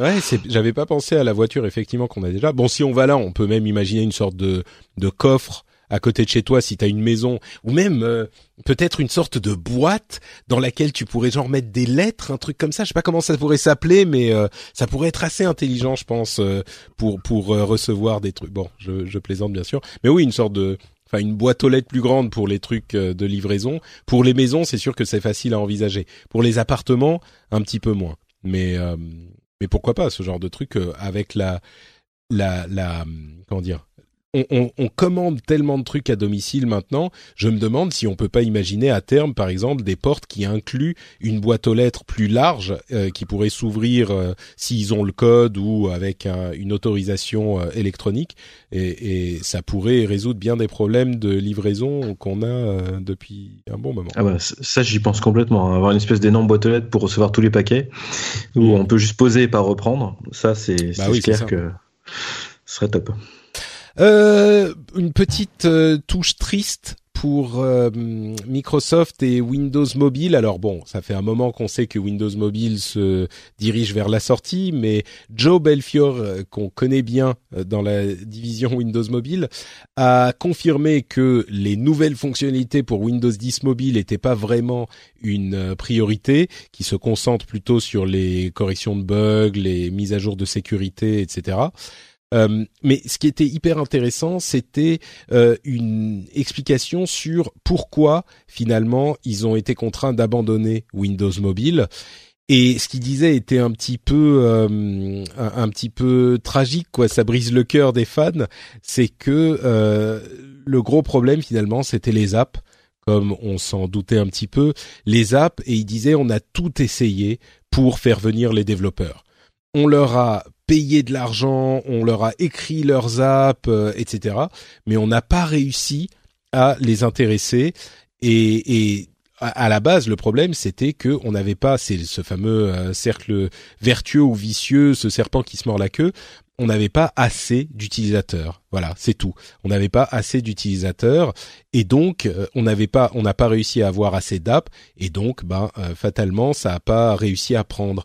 Et ça illustre encore une fois ce problème euh, dont je parle maintenant, j'ai l'impression à tous les épisodes, cette question de plateforme, la raison pour laquelle ils se battent tous, tous les euh, GAFAB et tous les autres se battent pour être premiers sur les plateformes, c'est que généralement sur les nouvelles plateformes, il y a la place pour un, deux, voire peut-être trois acteurs. Enfin, généralement, c'est plutôt deux. Et si on n'est pas dans les premiers, même avec la puissance d'un Microsoft, bah, ça peut être hyper difficile de rattraper son retard. Et bon, là encore une fois, c'était une confirmation. Mais cette, cette euh, triste, on sentait la tristesse dans le tweet de Joe Belfior. C'était vraiment, on a tout essayé, on voulait, mais à un moment, il faut se rendre à l'évidence. S'il n'y a pas les apps, et c'était ça le problème, s'il n'y a pas les apps, bah ça marche pas. On va pas continuer à s'acharner pendant euh, dix ans. Si ça, ça ne fonctionne vraiment pas, il y a peut-être d'autres choses euh, à faire qui seront plus intelligentes, intelligentes pour la boîte, quoi. Donc voilà, c'était un petit peu tristoun. Euh, Sony a annoncé un truc qui là par contre va faire sourire JP, j'en suis sûr. Est-ce que tu te souviens du robot Aibo des années 90-2000 Ah ouais, non mais complètement. Ouais, c'était un truc. Je sens bien le truc que, sur lequel toi tu te serais jeté euh, déjà à l'époque, non? Ah mais j'ai j'ai voulu, mais à l'époque je gagnais pas assez d'argent, c'était resté très cher. cher. Et en plus, et il reste toujours super cher. Et euh, c'est très bien que Sony en fait euh, le relance.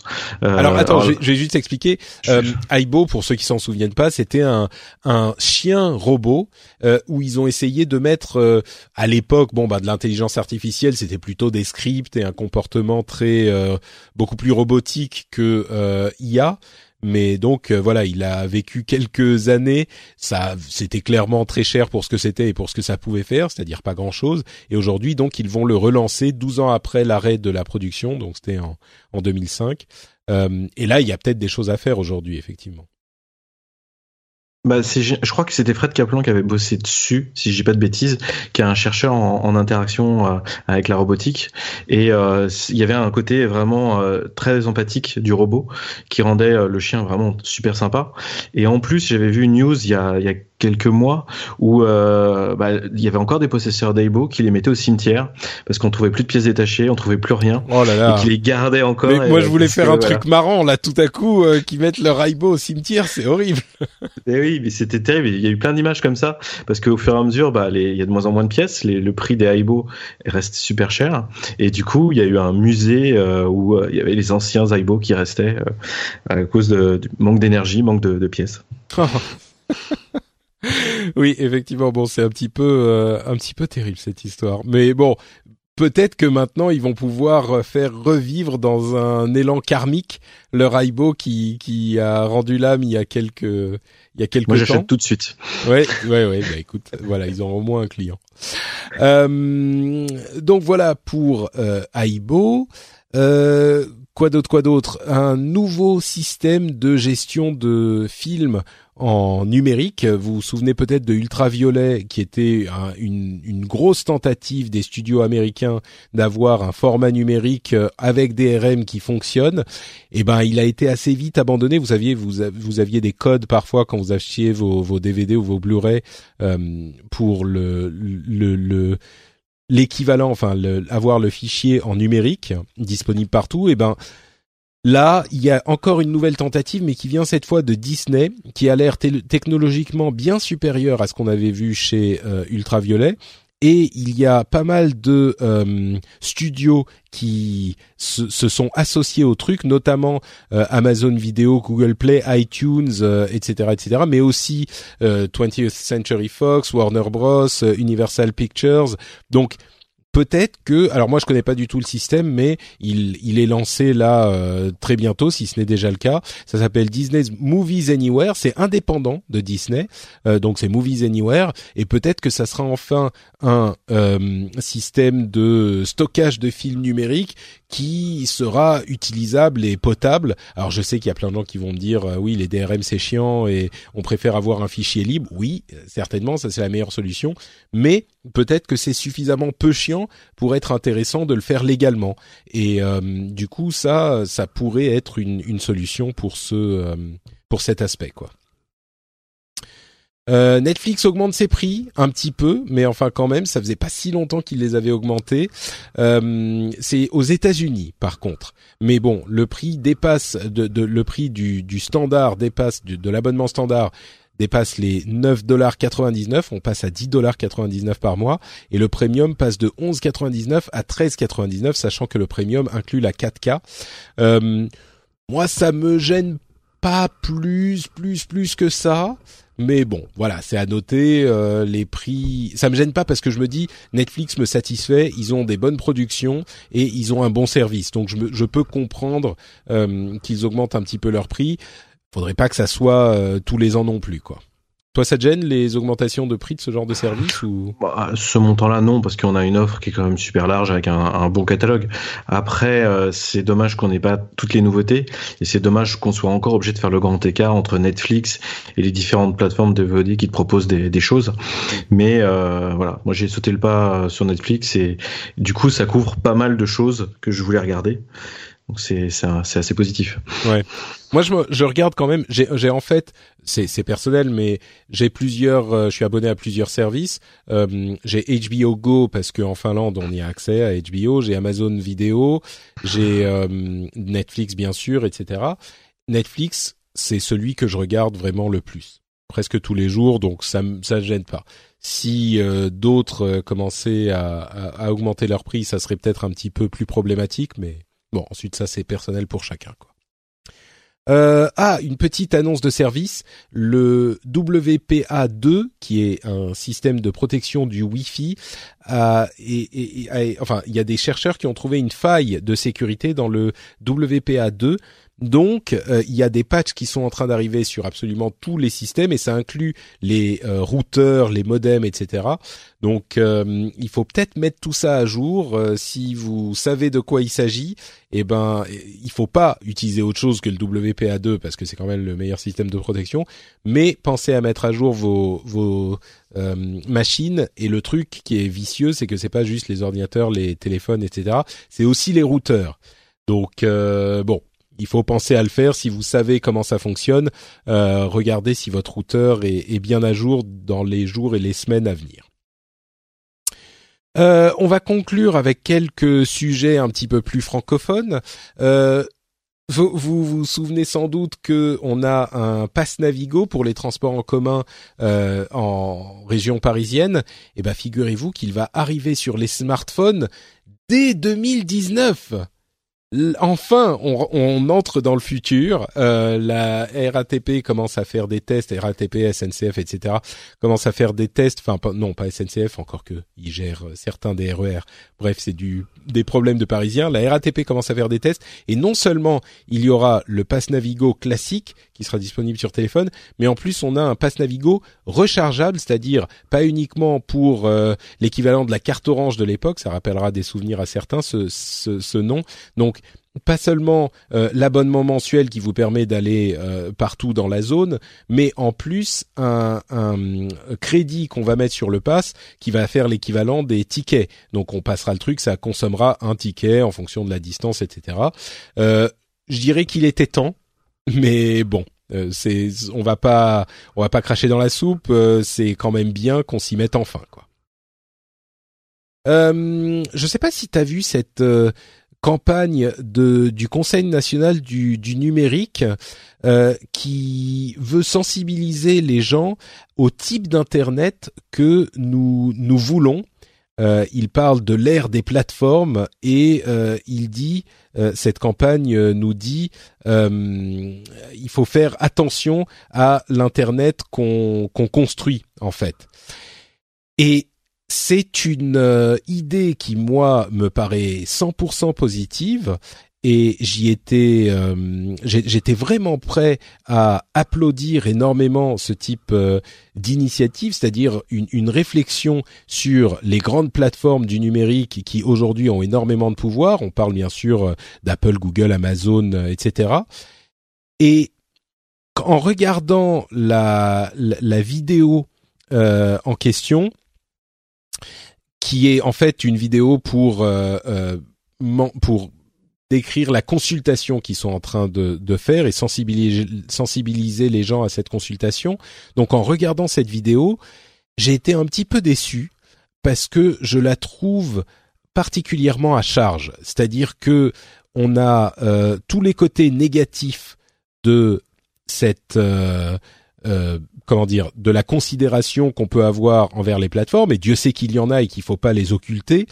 Mais par contre, j'ai l'impression qu'ils sont vraiment en train de euh, pointer les plateformes du doigt et, de les accuser.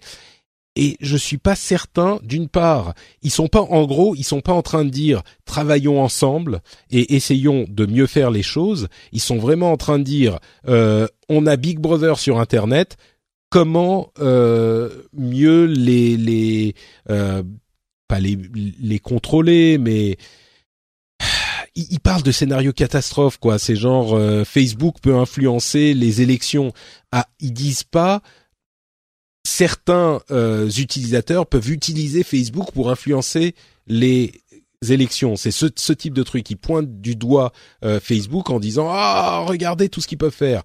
Oui, mais c'est pas comme ça qu'on a une conversation avec des gens avec lesquels on veut travailler. Donc ça me ça me gêne un petit peu. Euh, ça me gêne un petit peu cette euh, cette approche qu'ils ont. Et encore une fois, il soulève des éléments qui sont importants. Il parle des, par exemple, le fait que les conditions générales d'utilisation sont complètement illisibles. Enfin, ça n'a aucun sens d'être d'accord avec un truc qu'on lira jamais. Euh, ce genre de choses. Mais voilà, le ton me paraît euh, relever plus.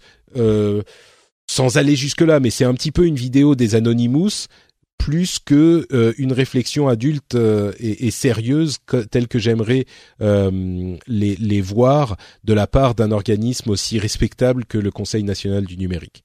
Donc voilà, c'est un mini coup de gueule que je voulais que je voulais pousser. maintenant, il est bon qu'ils aient cette réflexion et qu'ils la poussent. Mais pardon, JP. Bah, euh, en fait, moi, ce que je vois de l'autre côté, c'est euh, bah, par exemple la Microsoft Experience, euh, le salon qui a eu il y a quelques semaines. Oui, auquel on était pour l'épisode précédent. Tout, voilà. Tous les stands avaient le mot-clé GDPR ou RGPD sur leur stand, qui est une loi qui a été votée en mai, qui va s'appliquer en mai prochain 2018. Et moi, je le vois au quotidien. Toutes les entreprises avec lesquelles on travaille sont en mode panique à vérifier que on fait bien les choses, que les données sont sont nécessaires, bah, qu'elles sont bien stockées et tout ça. Excuse-moi, les gens savent peut-être pas exactement de quoi il s'agit. Euh, c'est une loi qui renforce énormément les obligations des sociétés pour la sécurité de leurs utilisateurs, c'est ça? C'est ça, et, euh, et, elle est vraiment tellement contraignante que vraiment tout le monde se met à paniquer euh, pour que les choses soient bien faites. Donc euh, ça va, ça va remettre. C'est quel genre de contrainte Tiens, euh, tu, tu, peux peut-être nous le dire. Je sais que Christophe l'évoquait rapidement dans l'épisode précédent, mais on parle de quoi concrètement? Bah, concrètement, je prends un exemple tout bête euh, bah, sur les assistants conversationnels. Tu vas discuter avec une personne et euh, cette personne, va te donner des informations sur elle-même et il faut absolument pas conserver ces informations parce que sinon c'est, euh, enfin, ça peut être des informations vraiment personnelles et qui sont nécessaires pour l'usage du service. Mais ensuite, il faut effacer ces données parce que euh, quelqu'un qui tomberait de manière mal, mal, intentionnée sur ces données pourrait euh, faire des choses. Euh, je peux pas rentrer dans les détails sur les projets sur lesquels on travaille, mais dès que c'est des données de santé, euh, t'imagines tous les gens qui discutent avec un chatbot qui donne, je sais pas moi, tout bêtement leur poids, leur âge, et tout ça c'est listé. Bah, il faut faire attention à ce qu'on fait derrière, et c'est pas forcément nécessaire de garder ces informations-là plus de euh, un mois par exemple. Donc la loi normalise tout ça. Ouais, ben justement, ça me paraît ça, ça me paraît plutôt positif. Quoi, je sais que Christophe aussi évoquait le fait que euh, il y avait un petit peu de de, panique euh, ou de difficulté au niveau des entreprises. Est-ce que c'est pas dû au fait que justement ils étaient pas du tout ni sensibilisés ni préparés à ces problèmes qui sont sérieux et que là c'est un petit peu euh, le grand ménage, on remet les choses à plat et donc tout le monde va faire les choses bien c'est compliqué au début parce qu'il faut s'y mettre, mais il faut s'y mettre parce que sinon personne ne, le fera jamais quoi. C'est justement euh, si si on si on le fait jamais, ça se fera jamais, non? Bah il y a ça et puis il y a l'enjeu que je crois qu'avant bah, c'était Facebook qui s'était fait taper dessus.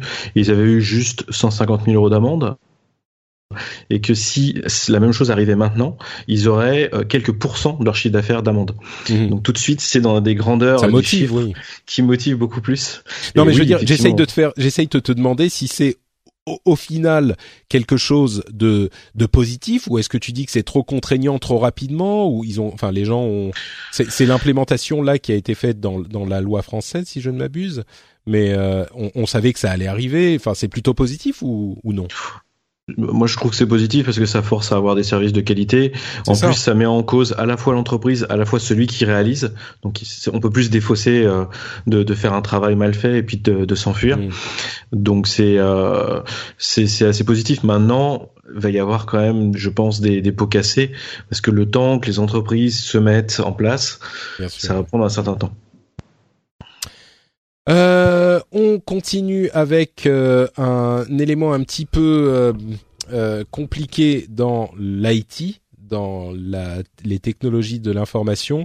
Le chômage dans les technologies de l'information est au plus haut de son histoire. Il est même plus haut que au moment de de la crise et du dot com du du com crash d'il y a un, un certain nombre d'années.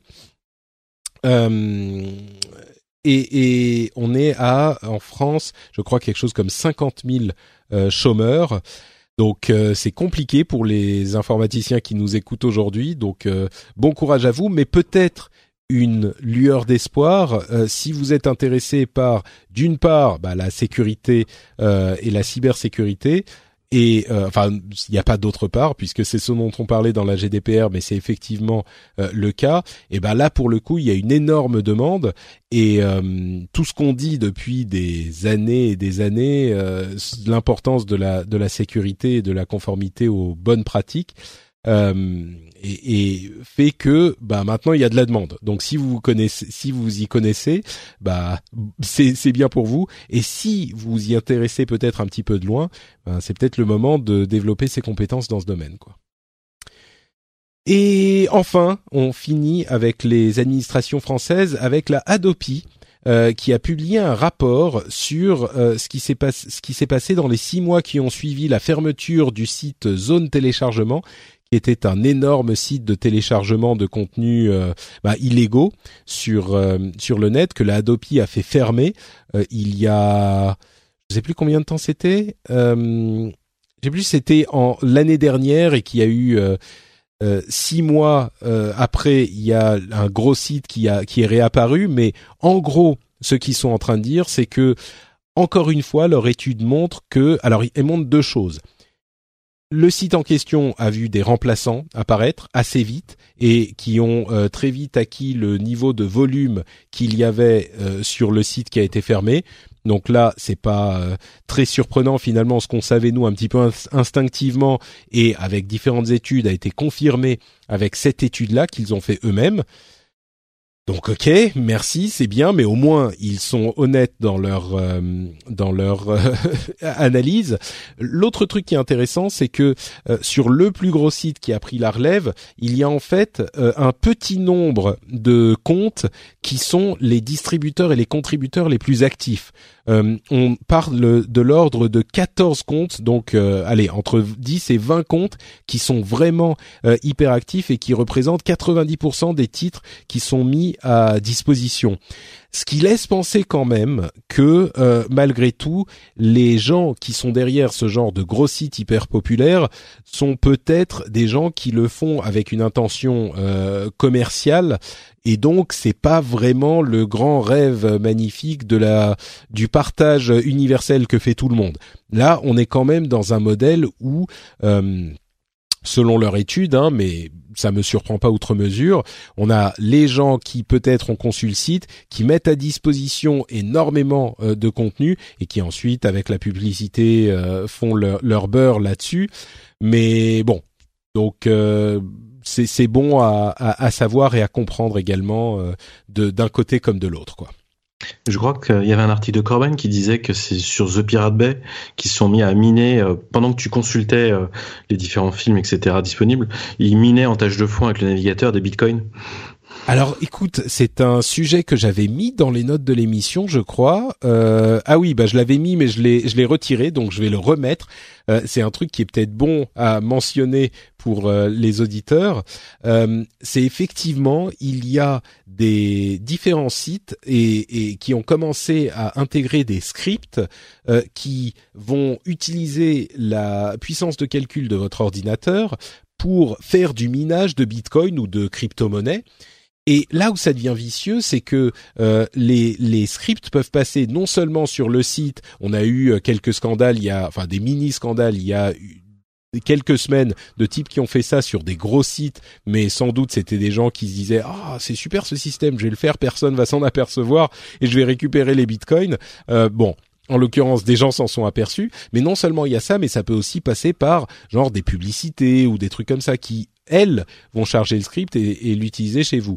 Euh, là où ça devient vraiment intéressant, au-delà de ces utilisations un petit peu frauduleuses, c'est qu'on pourrait imaginer euh, des systèmes où un site va dire bon bah notre site est gratuit, euh, vous pouvez l'utiliser gratuitement machin, mais par contre quand vous êtes en train de le consulter, eh ben, on va utiliser une partie de euh, la puissance de votre ordinateur, peut-être, euh, je sais pas, 20 ou 30% de la puissance de votre ordinateur pour miner des bitcoins. Et ça pourrait être un, enfin des bitcoins ou autre chose, et ça pourrait être un système de rémunération, de un modèle économique finalement pour certains sites euh, qui serait peut-être un gagnant-gagnant parce que le site reste entre guillemets gratuit, vous payez un petit peu d'électricité en gros, bon, vous payez pas forcément, mais ça reste relativement limité.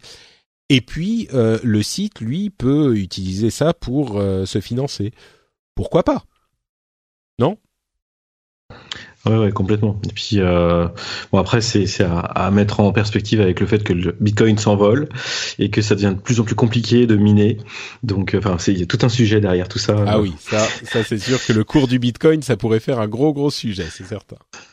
Nous, on a fait un truc sur la, la comment ça le, le carnet d'entretien de voiture sur une blockchain qui va sortir bientôt.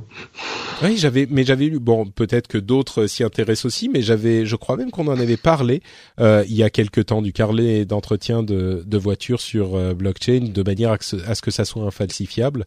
Euh, effectivement, c'est c'est l'une des applications de la technologie blockchain. Quoi. Mm. Euh, bah écoute, on arrive à la fin de l'épisode. JP, merci beaucoup d'avoir euh, participé. Est-ce que tu peux nous répéter où les auditeurs peuvent te retrouver s'ils veulent, euh, s'ils en veulent bah, un peu plus sur Viséo ou sur ce que tu fais en général? Merci de m'avoir invité. Euh, moi, vous pouvez me retrouver sur Internet, sur Twitter, euh, JP Ancos, ou sinon sur mon site ancos.net. Et puis, bah, si vous voulez en savoir plus sur l'avenir de Sarah et tout ce qui va derrière, il y a plein d'infos sur mon site ou sinon sur bot.visio.io où on a fait une petite landing page qui un petit peu explique ce qu'on fait. Voilà. Super, merci beaucoup. Pour ma part, c'est Note Patrick sur Twitter et sur Facebook. Vous pouvez aussi euh, retrouver cette émission sur frenchspin.fr, le site où je mets toutes les émissions que je produis, et où vous trouverez également euh, notamment le rendez-vous jeu, qui est une émission où je couvre un petit peu comme euh, pour la l'actu tech, bah, je couvre l'actu du jeu vidéo, toujours avec l'idée de vous rappeler, ou plutôt de vous résumer tout ce qui se passe d'intéressant et d'important dans ce domaine. Et en ce moment, il y a beaucoup de, de jeux qui sortent, c'est vraiment les les deux trois mois euh, complètement fous de mm, du jeu vidéo avec des trucs de super qualité euh, qui sont disponibles euh, ces semaines-ci. Donc euh, si vous suivez ça d'un petit peu loin ou si ça vous intéresse, je vous recommande euh, l'écoute de cet épisode qui de cette émission qui est euh, hyper bien nommée le rendez-vous jeu. Voilà, c'est clair et, et, net et précis. et si vous appréciez l'émission, comme toujours, bah, vous pouvez aller mettre une une petite note sur iTunes. Vous savez que c'est un un euh, moyen pour les gens de nous découvrir et quand ils voient des bonnes notes ou des bonnes euh, euh, des bonnes des bons commentaires bah ça les aide à se dire voilà cette émission est peut-être pour moi. Et je remercie notamment Cascatch et Calno qui tous deux depuis la France ont laissé cinq étoiles. Ils disent formidable et la définition même du podcast. Merci à tous les deux. Ça me fait chaud au cœur de voir tout ça euh, donc n'hésitez pas, où que vous soyez dans le monde, je peux voir les commentaires euh, que vous allez mettre, donc euh, je pourrai me réchauffer le cœur avec et en parler aux auditeurs. Donc n'hésitez pas à venir mettre des commentaires sur iTunes ou sur les autres catalogues de podcasts que vous utilisez. Et bien sûr, patreon.com slash rdvtech si vous voulez soutenir l'émission financièrement, si elle vous plaît, si elle vous amuse, si elle vous intéresse, euh, si elle vous fait passer un bon moment, si elle vous aide à suivre l'actualité euh, de la technologie parce que c'est un truc qui est important pour vous personnellement ou professionnellement et que ça vous fait gagner un temps fou, euh, et ben vous savez, le temps c'est de l'argent et vous pourriez en retransférer une petite partie, quoi, un dollar, deux dollars, trois dollars, le prix d'un café ou d'une petite bière euh, vers la production de l'émission. C'est hyper simple, ça prend deux minutes pour s'abonner et euh, vous savez que ça sera hyper utile et en plus ça vous emplira d'une fierté sans pareil, j'en suis certain. Euh, et vous pouvez faire ça très facilement à patreon.com/slash rdvtech. Les notes sont le, lien vers le site est bien sûr dans les notes de l'émission, donc vous pouvez faire ça tout de suite là maintenant ou quand vous en aurez le temps. Et bien sûr, c'est sans, sans engagement, donc vous pouvez le faire pour euh, une semaine, euh, un mois, dix mois, comme vous voulez, vous vous arrêtez quand vous voulez. Je vous remercie en tout cas euh, de l'écoute et de l'attention que vous nous avez porté. Euh, on se retrouve dans deux semaines pour un nouvel épisode, deux semaines à peu près. On verra comment c'est parce que je vais peut-être faire un petit voyage aux États-Unis. Euh, mais en tout cas, on sera là avec un nouvel épisode. D'ici là, je vous souhaite d'excellentes journées et d'excellentes nuits et je vous fais plein de bises à tous. Ciao ciao.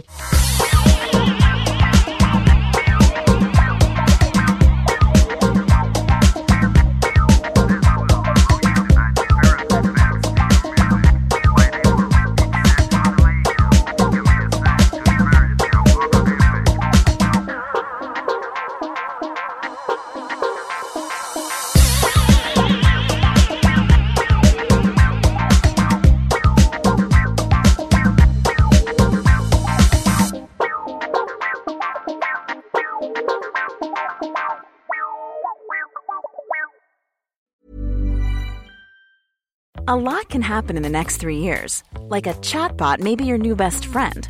But what won't change? Needing health insurance. United Healthcare Tri Term Medical Plans are available for these changing times. Underwritten by Golden Rule Insurance Company, they offer budget friendly, flexible coverage for people who are in between jobs or missed open enrollment. The plans last nearly three years in some states, with access to a nationwide network of doctors and hospitals. So, for whatever tomorrow brings, United Healthcare Tri Term Medical Plans may be for you. Learn more at uh1.com. Planning for your next trip? Elevate your travel style with Quince. Quince has all the jet setting essentials you'll want for your next getaway, like European linen, premium luggage options, buttery soft Italian leather bags, and so much more. And it's all priced at 50 to 80% less than similar brands. Plus, Quince only works with factories that use safe and ethical manufacturing practices. Pack your bags with high-quality essentials you'll be wearing for vacations to come with Quince. Go to quince.com slash trip for free shipping and 365-day returns.